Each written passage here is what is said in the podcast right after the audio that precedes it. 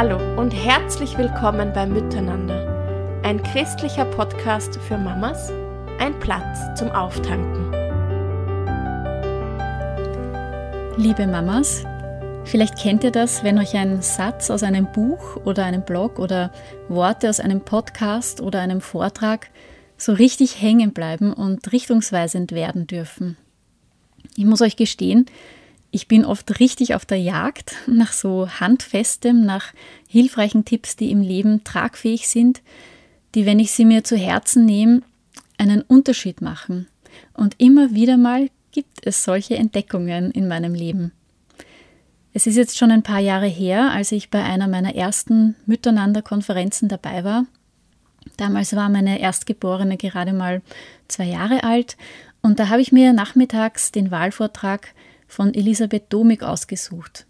An den genauen Titel davon kann ich mich heute nicht mehr erinnern, aber ich weiß, es ging um Beziehungsthemen in der Partnerschaft. Elisabeth hat über die Verliebtheitsphase gesprochen und darüber, wie lang sie ungefähr anhält, wie lang der innere Hormonhaushalt diese besondere Zeit unterstützt und wie wir damit umgehen, wenn die Schmetterlinge im Bauch irgendwann ausbleiben. Ich war gerade ungefähr fünf Jahre verheiratet und konnte mich mit dieser Thematik schon identifizieren.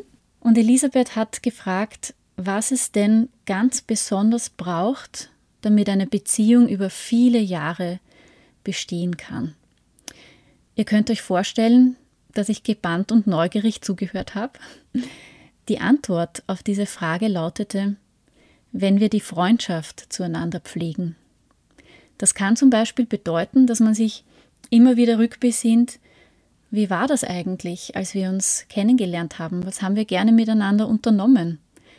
Was macht uns beiden Spaß? Wie können wir das auch wieder in unseren Alltag integrieren? Ich habe auch gehört, dass es möglich sein kann, eine Freundschaft zu entwickeln, wenn man davon gerade gar nichts erlebt. Mein Mann und ich haben seither oft darüber gesprochen, was unsere Freundschaft ausmacht und was wir gerne miteinander unternehmen. Es gibt ja Phasen, wo dieser Bereich total auf der Strecke bleibt. Alles andere drängt sich davor und braucht Aufmerksamkeit, Zeit und Kraft. Und es gibt ja dann auch so Phasen, die echt stürmisch und extrem herausfordernd sind im Familienleben. Und neben dem das Gebet für die Beziehung eine wunderbare und starke Möglichkeit ist, die Veränderung bringt, das habe ich auch schon oft erlebt, kommen wir auch seither immer wieder darauf zurück, zu fragen, was unsere Freundschaft gerade braucht. Und das ist ein echter Segen für unsere Ehe. Und ich denke, auch kleine Anfänge machen da schon einen großen Unterschied. Wir haben uns sehr gefreut, dass Elisabeth Domig heuer wieder bei unserer Konferenz dabei war. Und einen ihrer Vorträge könnt ihr in dieser Episode nachhören, und zwar einen Sex-Talk für Mütter. Das kann jetzt auch eine Gelegenheit sein für dich, einen Impuls mitzunehmen und wieder neu Raum zu machen für diesen wichtigen Bereich in der Beziehung, der ja gerade in der Phase mit Kindern auch seine besonderen Herausforderungen hat. Ich wünsche dir jetzt eine inspirierende Zeit beim Zuhören.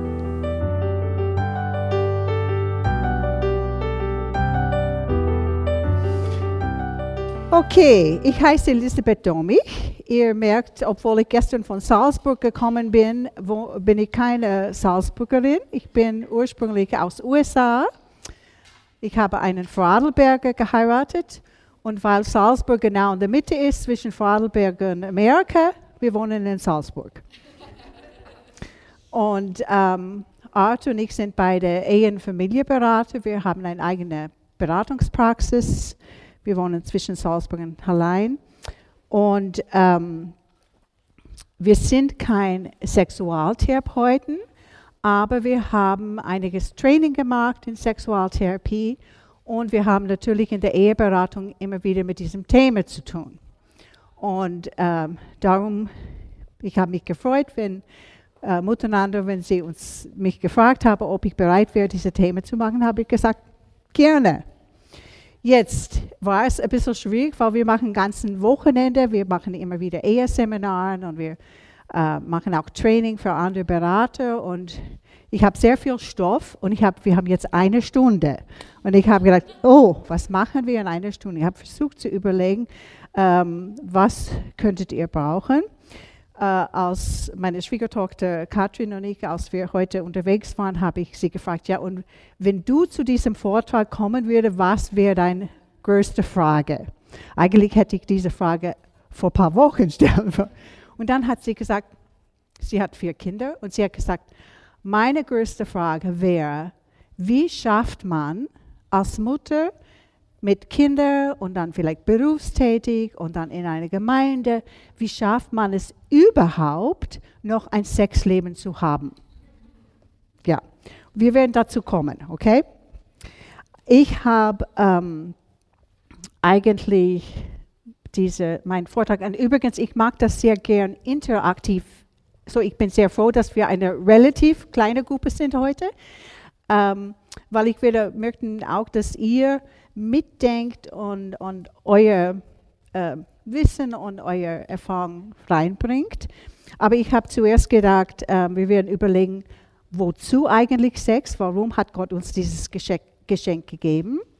Und dann, was sind die Herausforderungen, die kommen? Jeder weiß, es geht nicht immer so glatt und was sind die Challenges, die Herausforderungen und was sind die Lösungsvorschläge oder Tipps. Und ich möchte auch sehr gern, hoffentlich schaffen wir, dass wir auch Zeit haben für Fragen. Und ich, äh, ich denke zuerst, die, die da sind, sind die sehr ähm, courageous, die, äh, wie sagt man, mutig, äh, überhaupt dazu kommen, weil dieses Thema anzusprechen ist nicht immer so einfach. Ähm, und ich hoffe, dass ihr dann auch mutig genug sind, eure Fragen zu stellen. Ob ich die Antworten wissen, das weiß ich noch nicht, aber die Fragen dürft ihr stellen.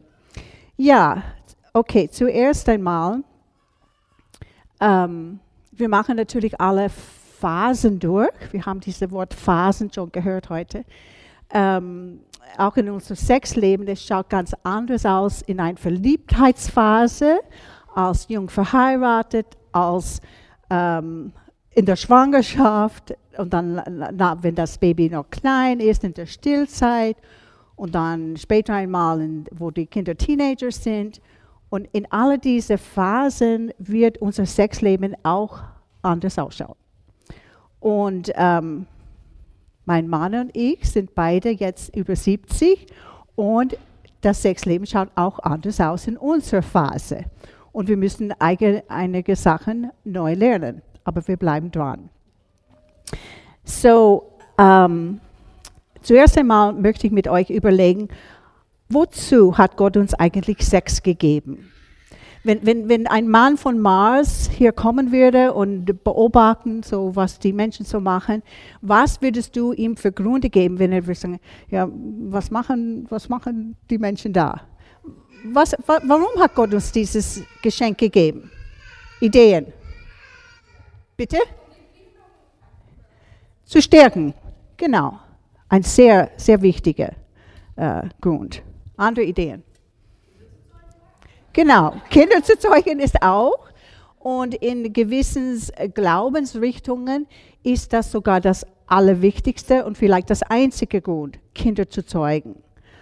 Allerdings glaube ich, ähm, dass Sex ist viel mehr. Natürlich können wir dadurch Kinder zeugen, ähm, aber ähm, es gibt Paare, die schon abgeschlossen haben mit, mit, mit den Kindern zeugen.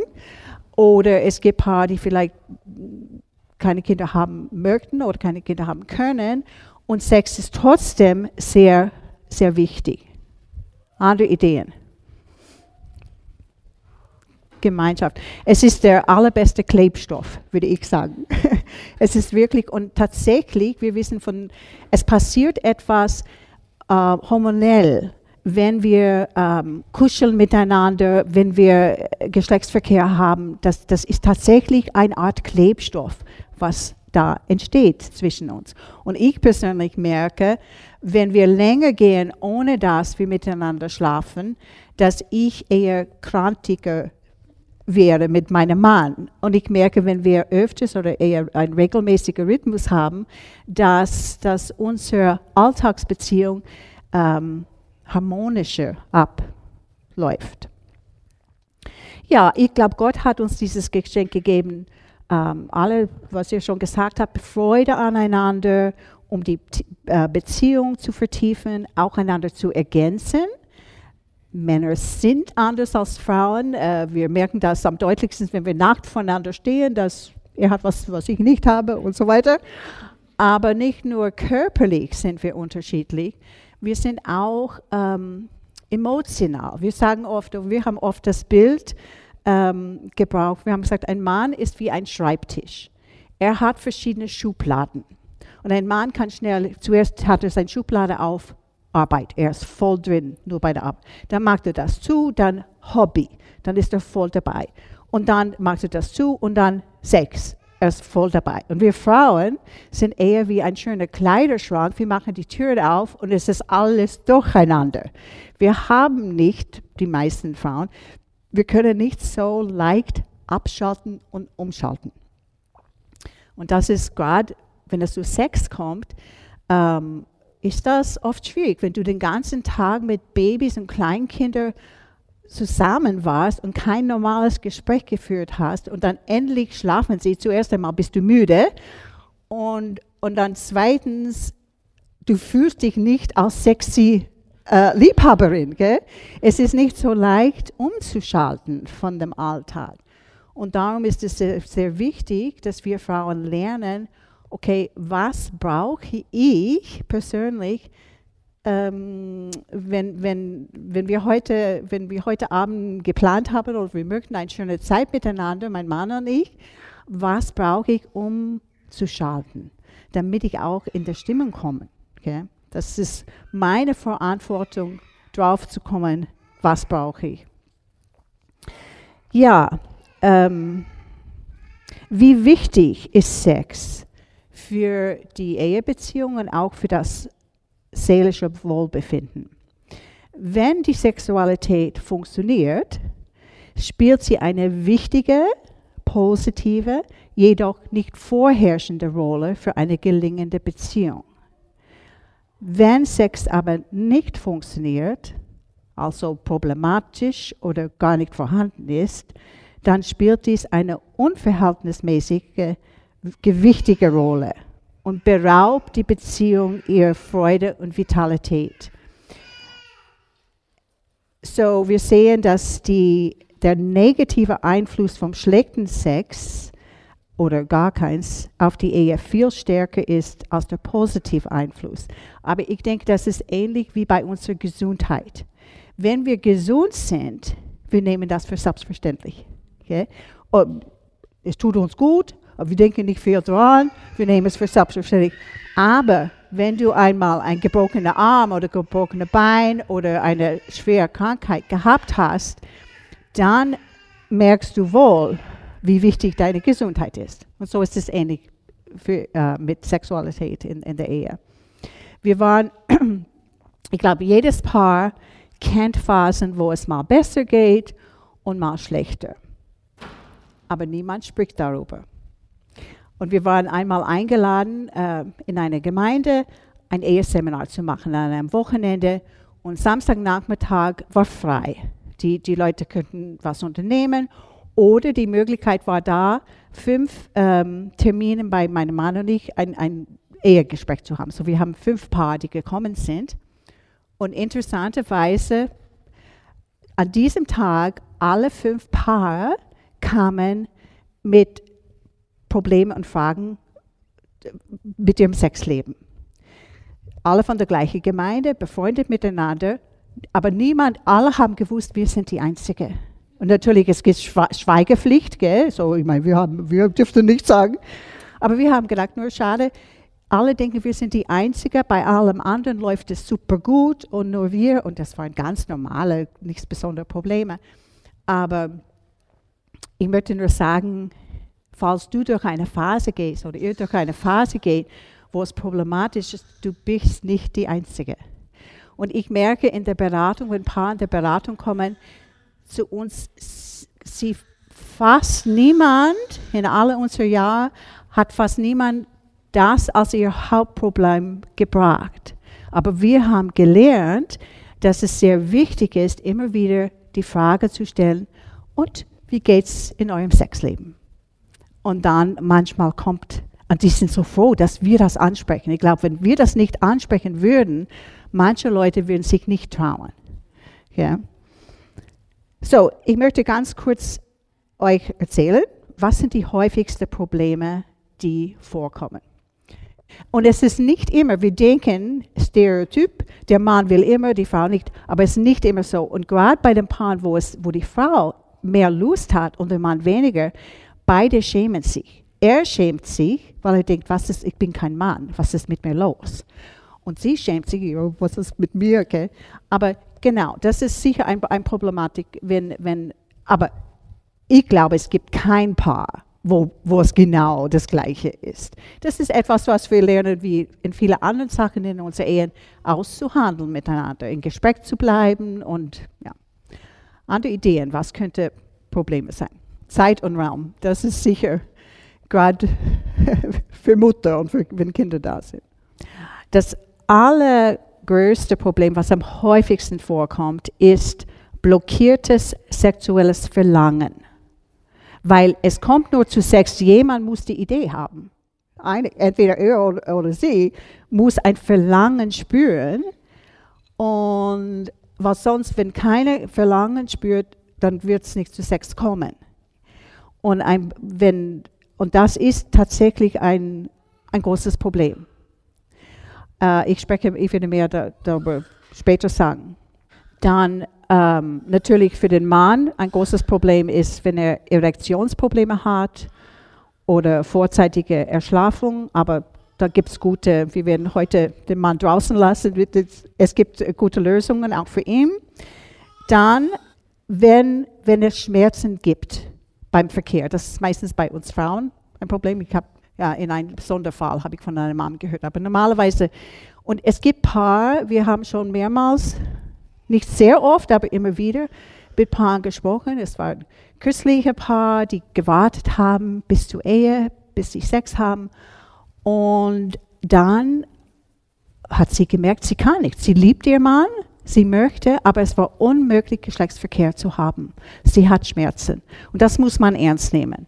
Manchmal natürlich hat es zum Beispiel, wenn eine Frau sexuellen Missbrauch erlebt hat, als Jugendliche oder als Kind, das spielt auch eine große Rolle. Da ist eine Hemmschwelle da. Ähm, manche sind diese Schmerzen wirklich äh, körperliche Sachen, manchmal äh, psychische Sachen, aber das ist etwas, was man ernst nehmen muss. Und es gibt, Gott sei Dank, haben wir ähm, Sexualtherapeuten. Übrigens, ich wollte ein Buch vorstellen.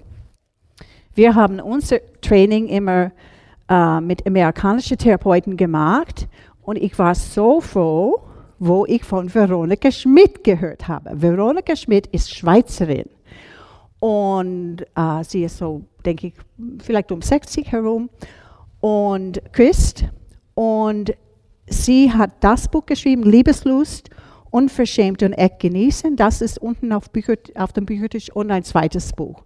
Ich habe sie auch einmal reden hören können und ich bin so dankbar, weil ich finde, in der deutschsprachigen Raum von Christen ist das Beste, was es gibt.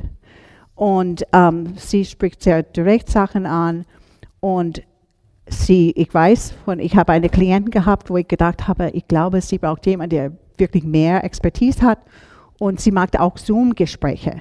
Okay?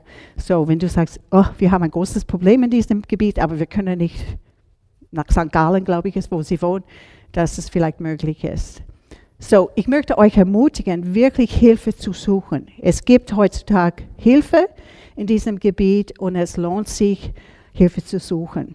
Das Problem ist, wenn Paare Probleme haben, wo es nicht so gut klappt im Sex, dann oft sie vermeiden es weil sie möchten nicht, dass es wieder ja, dieses furchtbares Gefühl. Aber je länger sie es vermeiden, umso schwieriger wird es.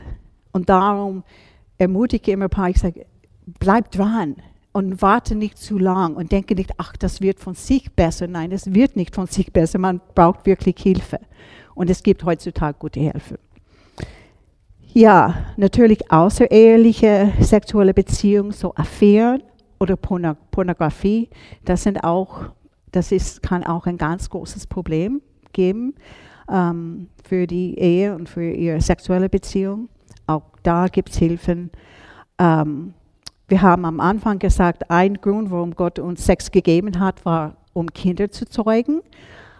Unfruchtbarkeit. Wenn ein Paar so lieben gern ein Baby haben möchte und es klappt nicht, und dann suchen sie Hilfe und dann muss Geschlechtsverkehr genau an diesem fruchtbaren Tag haben und so weiter. Es wird so mechanisch und viele Paare leiden darunter, wenn sie keine Kinder zeugen können und sie wollen. Auf der anderen Seite leiden die anderen Paare, das Paar wie mein Mann und ich, wir haben uns nur anschauen müssen und ich bin schwanger geworden.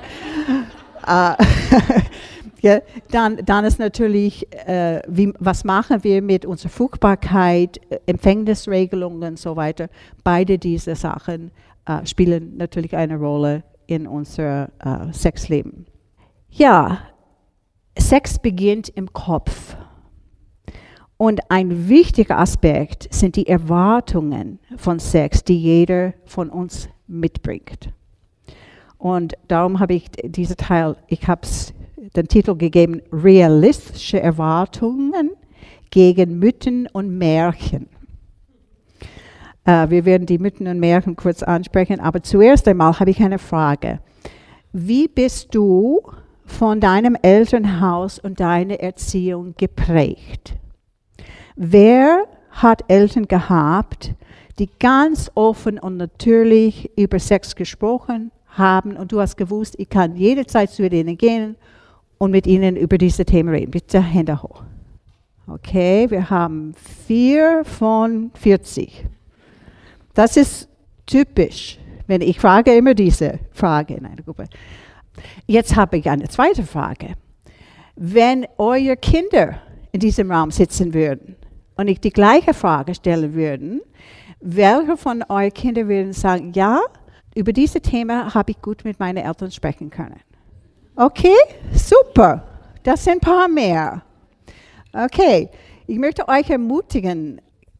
Ich nehme an, die meisten haben Kinder, weil das ist eine Mutterkonferenz. Ähm, es ist so wichtig, dass wir diese Themen zu Hause ansprechen. Und das Buch, ich liebe das Buch, ist ein Bilderbuch für eher kleine Kinder, Vater, Mutter und ich. Wo kommen die kleinen Babys her? Und das Buch, wir haben viele Bilderbücher zu Hause, aber das Buch war nicht bei den normalen Kindern, weil ich wollte immer dieses Buch mit den Kindern anschauen. Und ich kann mich noch erinnern, wo ich das ist, ist ganz lieb gemacht.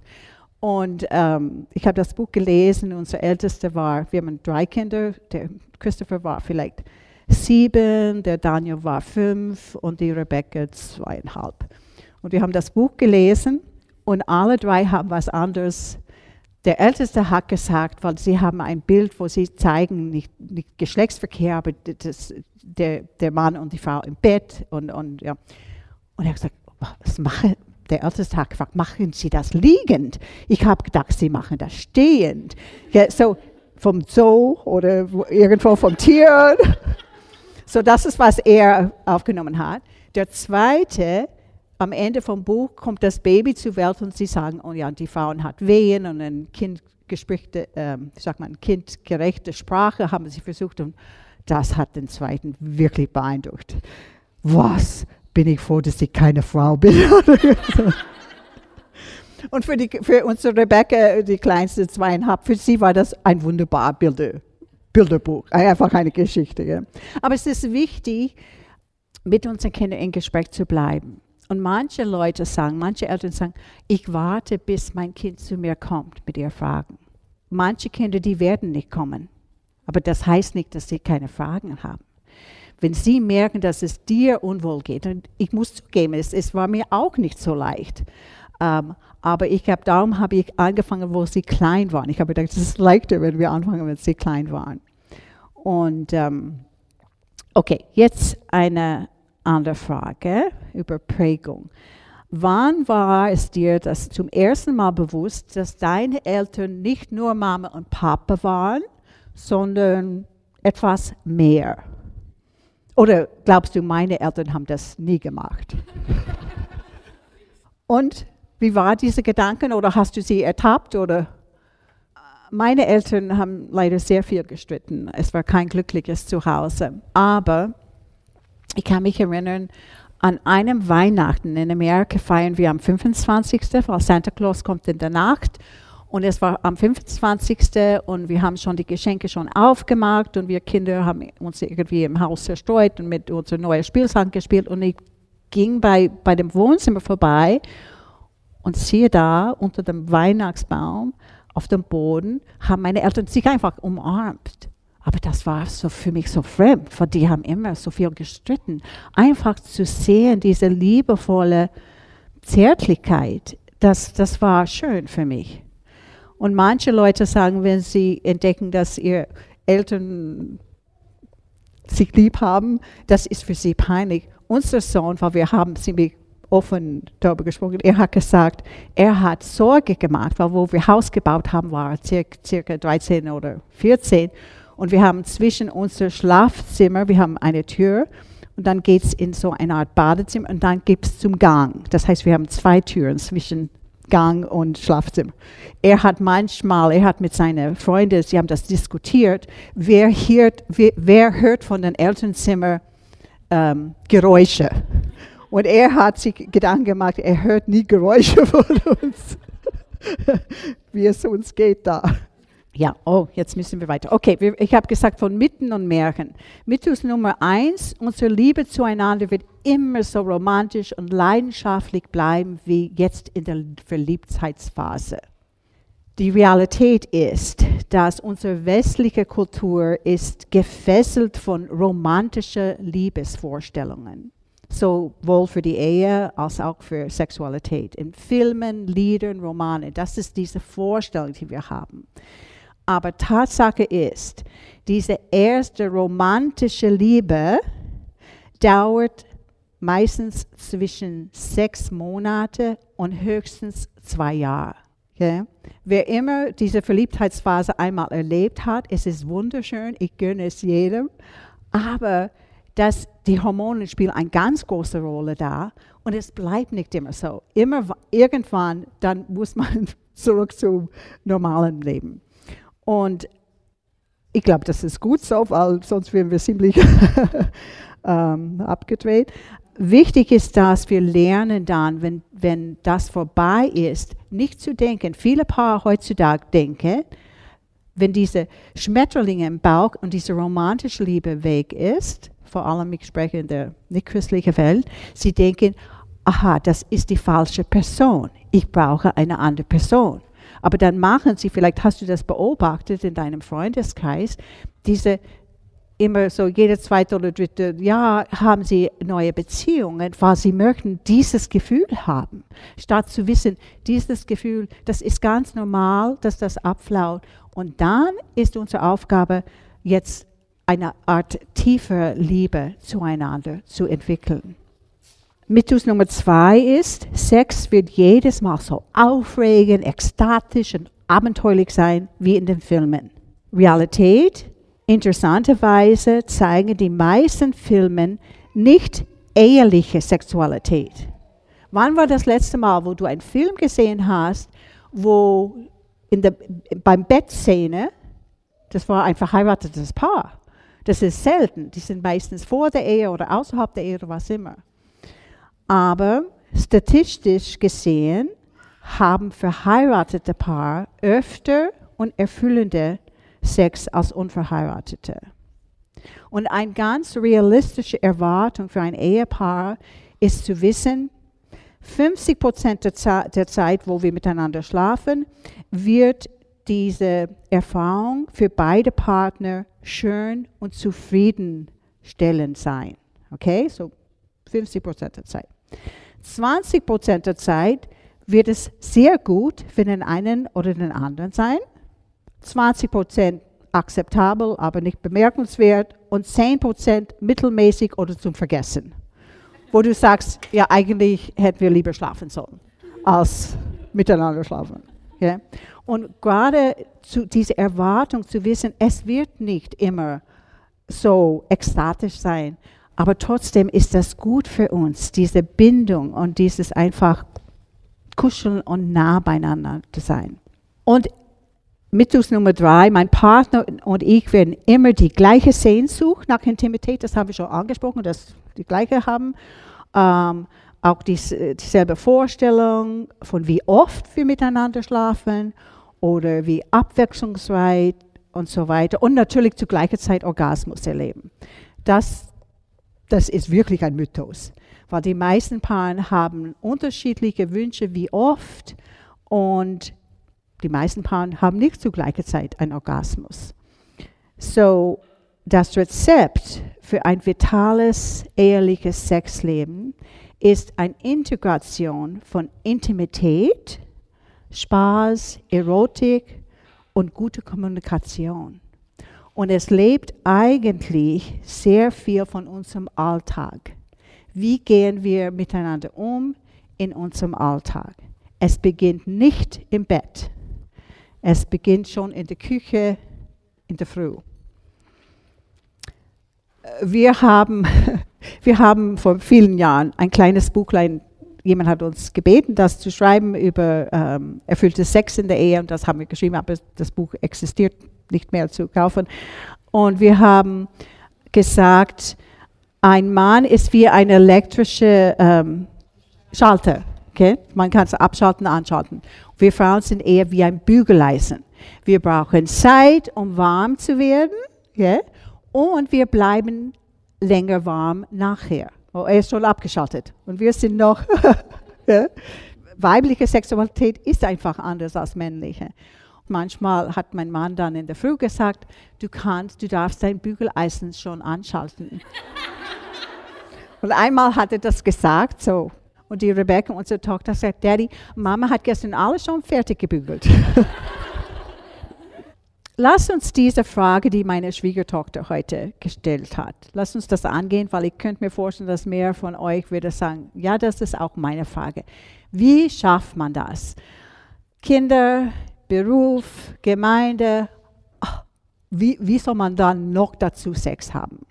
Ich glaube, dass wir müssen wegkommen von dieser Idee, dass Romantik und Sex etwas ist, was über uns kommt. Das kommt über uns und dann möchten wir. Das in dieser Verliebtheitsphase, wo die Hormone so verrückt spielen, das war so, okay?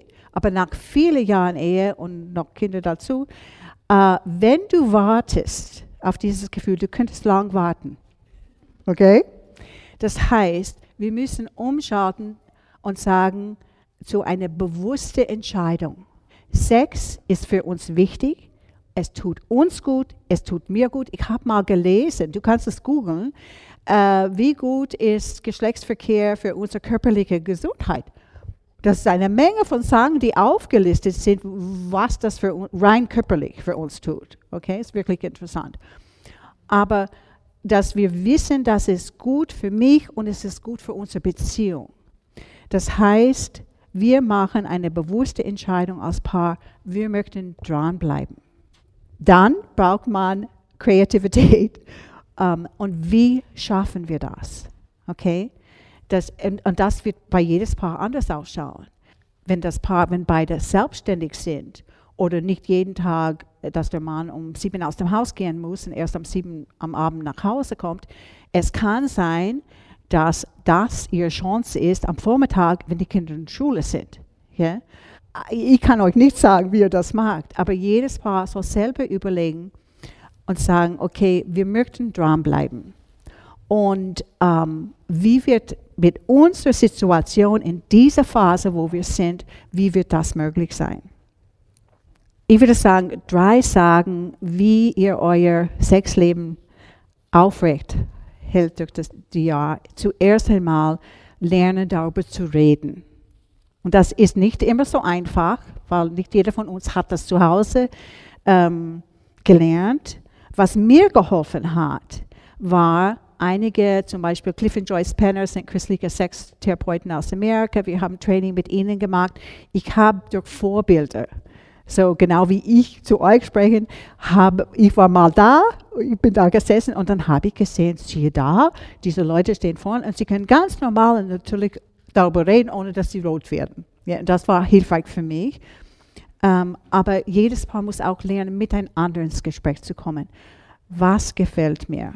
Was ist angenehm und nicht, äh, und nicht angenehm? Die Männer vor allem brauchen, sie brauchen, du bist Experten. Sie, sie haben keine Ahnung, wie weibliche Sexualität funktioniert, außer wenn sie vielleicht ein Buch von Veronika Schmidt gelesen haben. mein Mann in unser erstes Ehejahr, ich habe viele Bücher gelesen, ich habe schon gewusst theoretisch, wie das gehen soll.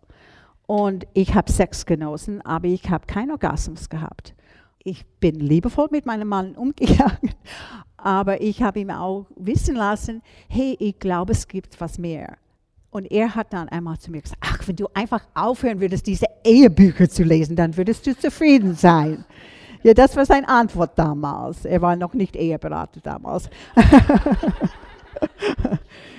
Aber inzwischen ist er froh, dass ich nicht auf, weil wenn ich damals mir zufrieden gegeben hätte, dann würden wir nicht da sein, wo wir heute da sind. Weil ich habe gespürt und geahnt, es gibt was mehr. Okay? So, wichtig ist, dass ihr lernt, darüber zu reden miteinander. Was gefällt mir? Äh, für viele Paar, wer beginnen soll und wie machen wir das. Okay? Wenn mein Mann sagt, soll ich heute Abend duschen und er hat noch nicht Sport gemacht an dem Tag, dann weiß ich, was er im Kopf hat. um, ähm, oder wir haben, ich sage, soll ich die Kerzen anzünden? Das ist ein Symbol für uns. Wir haben Kerzen bei uns im Bett. Soll ich die Kerzen heute anzünden? Jetzt inzwischen sind wir eher direkt.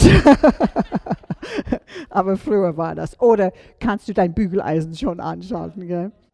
Ja, man muss über diese Sachen reden.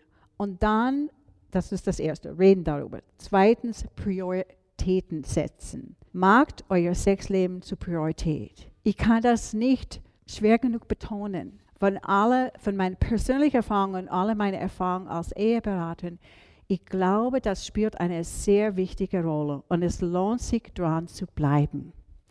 Ähm, weil wenn ihr regelmäßig miteinander Sex habt, das, das ist äh, der beste Klebstoff, wir haben schon gesagt, auch Oxytocin, dieses Hormon, dieses Bindungshormon wird freigesetzt.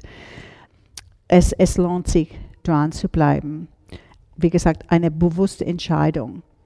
Uh, und wir Frauen sind selber verantwortlich, um drauf zu kommen, was brauche ich. Zum Beispiel, was brauche ich, die Umstand zu machen. Zum Beispiel früher, wo die Kinder klein waren, ich, ich habe ganz offen zu meinem Mann gesagt, wenn wir heute Abend miteinander schlafen möchten, dann ich brauche eine Pause. Ich muss vielleicht im Frühling oder Sommer zuerst jogging gehen und dann äh, ein schönes Schaumbad oder, oder duschen. Ich brauche ein Downside. Ich brauche, wo ich wieder zu mir komme. Weil sonst, wie kann ich dich begegnen, wenn ich gar nicht da bin? Okay? Und, und einfach dein Mann erklären, was du brauchst. Aber das wird anders ausschauen für jede Person. So, das ist so, reden darüber, Priorität setzen und Zeit nehmen. Zeit nehmen, nicht nur für Sex, auch für Zärtlichkeiten tagsüber. Wenn, wenn ihr einander nur berührt im Bett beim Sex, dann ist eure Beziehung arm. Okay? Es sind die auch zwischendrin, es ist die Umarmungen, es ist ähm, die Küsse, es sind Hände halten beim Spazierengehen. Alle diese Sachen gehören auch zu Sex. Es ist nicht nur Geschlechtsverkehr. Und alle ticken ein bisschen anders. Ich komme von einer Familie, wo sehr wenig Zärtlichkeit da war. Ich müsste das erst lernen. Und, aber manchmal, ich gehe zu meinem Mann, zum Beispiel auf nach dem Mittagessen, er sagt, er wird abwaschen, er ist jetzt zu Hause. Und dann ich gehe, ich sage, ich brauche eine Umarmung. Und ich habe gesagt, und mit beiden Armen, nicht eine Hand in der Tasche, wirklich beide Arme. Okay? Und einfach, dass wir selber, wenn wir wissen, was mir, wenn ich weiß, was mir gut tut, dass ich das auf eine liebevolle Art und Weise auch von meinem Partner einfordern. Ja. Wenn du oder dein Partner nicht von einer Herkunftsfamilie kommt, wo das normal ist, Zärtlichkeit tagsüber. Das ist etwas, was man lernen kann. Und ich würde das auch ansprechen, falls du einen Mann hast, der nur dich berührt, wenn du im Bett bist, dass du ihm sagst, das ist mir zu wenig. Ich möchte auch, dass wir tagsüber oder dass wir am Couch kuscheln können, ohne dass es zu Sex geht. Ja. Einfach diese, das Miteinander, das geht zurück zu reden darüber. Ein gewisser Rhythmus im Sexleben ist wichtig. Wenn wir länger, pa länger Pausen haben zwischen unseren ähm, Geschlechtsverkehrzeiten oder was immer, ähm, oft ist es so, dass der Mann dann er, er wird, wie sagt man, unruhig und, und wenn wir dann wieder zusammenkommen, er kann nicht so lange warten, er wird zu schnell einen Samenerguss haben. Und was ich bei mir gemerkt habe, und ich glaube auch andere Frauen, von was ich gehört habe, ist, je länger wir ohne Sex gehen, umso weniger brauche ich es. Und dann vergesst sich, wenn wir wieder dann miteinander schlafen, dass ich das ist wirklich schön, sage ich. Warum tun wir das nicht öfters? Ja? Das, so es, ist, es ist schon hilfreich, einen gewissen Rhythmus zu haben. Manche Leute fragen, was ist normal? Okay? Das ist schwer zu sagen, weil jedes Paar ist anders. Aber die Sexualtherapeuten sagen, wenn ein Paar weniger als zehnmal im Jahr miteinander schläft, dann nennen sie das eine asexuelle Beziehung. Dann sagen sie, das ist eigentlich, das ist viel zu wenig. Und es hängt von Altersgruppe ab, auch natürlich wie oft 70-Jährige miteinander schlafen und wie, wie oft 30-Jährige, das ist unterschiedlich. Aber für meinen Mann und ich, wir haben die Entscheidung, die Entscheidung gemacht, dass circa einmal in der Woche möchten wir miteinander schlafen. Wir merken, das tut uns gut und das hilft unserer Beziehung. Kommen wir immer dazu? Na, es kommt Wochen, wo das nicht möglich ist, aber ja. Und zu Prioritäten setzen und Zeit nehmen, habe ich einen Vorschlag für euch, was ich selber hier, wo dieses Miteinander erst angefangen hat, vor, ich weiß nicht, 15 Jahren oder 20 Jahre, von Amerika kam es damals. Und die Hauptrednerin hat gesagt, planen, ein Sextermin planen. Und ich habe gesagt, was? Das war für mich total fremd, aber ist ein ganz heißer Tipp, würde ich sagen. Gerade für euch, die Kleinkinder haben und wo viel los ist wenn du wartest, bis alles passt, die Zeit wird vielleicht nie kommen. Und wenn du denkst, wie unromantisch Sex planen im Terminkalender, du musst, es, du musst nicht Sex schreiben, du kannst ein Herz machen, was immer. Ich denke, geplante Sex ist besser als kein Sex, oder? Und es gibt viele Vorteile, wenn du das planst. Vor allem für uns Frauen, weil wir ein Bügeleisen brauchen. Gell? Wir können schon am Anfang, wenn wir wissen, okay, heute Abend planen wir Sex miteinander, dann können wir schon tagsüber unsere Gedanken, wir haben in dem Vortrag vorher gehört, wir dürfen auch in unsere Gedanken äh, ein bisschen lenken. Wir können unsere Gedanken schon auch in diese Richtung lenken und ein bisschen Vorfreude haben. Wir können die Beine rasieren, falls das uns wichtig ist. Wir können vielleicht frische Bettwäsche, was immer für uns dann wir denken, das wird es schöner machen. So, ich finde, dass, dass es wirklich hilfreich sein kann, äh, Sex zu planen. Und schon am Anfang der Woche zu sagen, du, wie schaut dein Kalender aus, wie schaut mein Kalender aus, wann würde das gehen? Okay. Jetzt habe ich gesagt, ich wollte auch Zeit lassen für euch, Fragen zu stellen. Schauen wir, jetzt machen wir einen Doppelpunkt hier. Gott segne euch, gib euch Weisheit und ihr schafft das. Danke.